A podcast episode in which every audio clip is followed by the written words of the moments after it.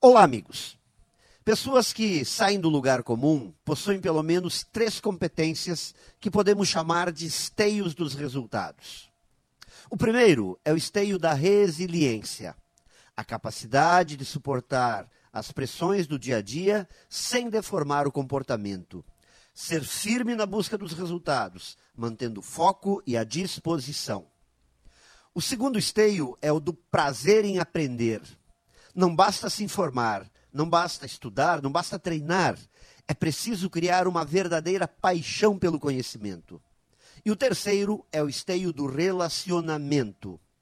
Cada vez mais, nossa força estará atrelada às boas parcerias, ao espírito de colaboração. Nos fortificamos quando encontramos parceiros que nos complementam, sejam clientes, fornecedores, funcionários, amigos.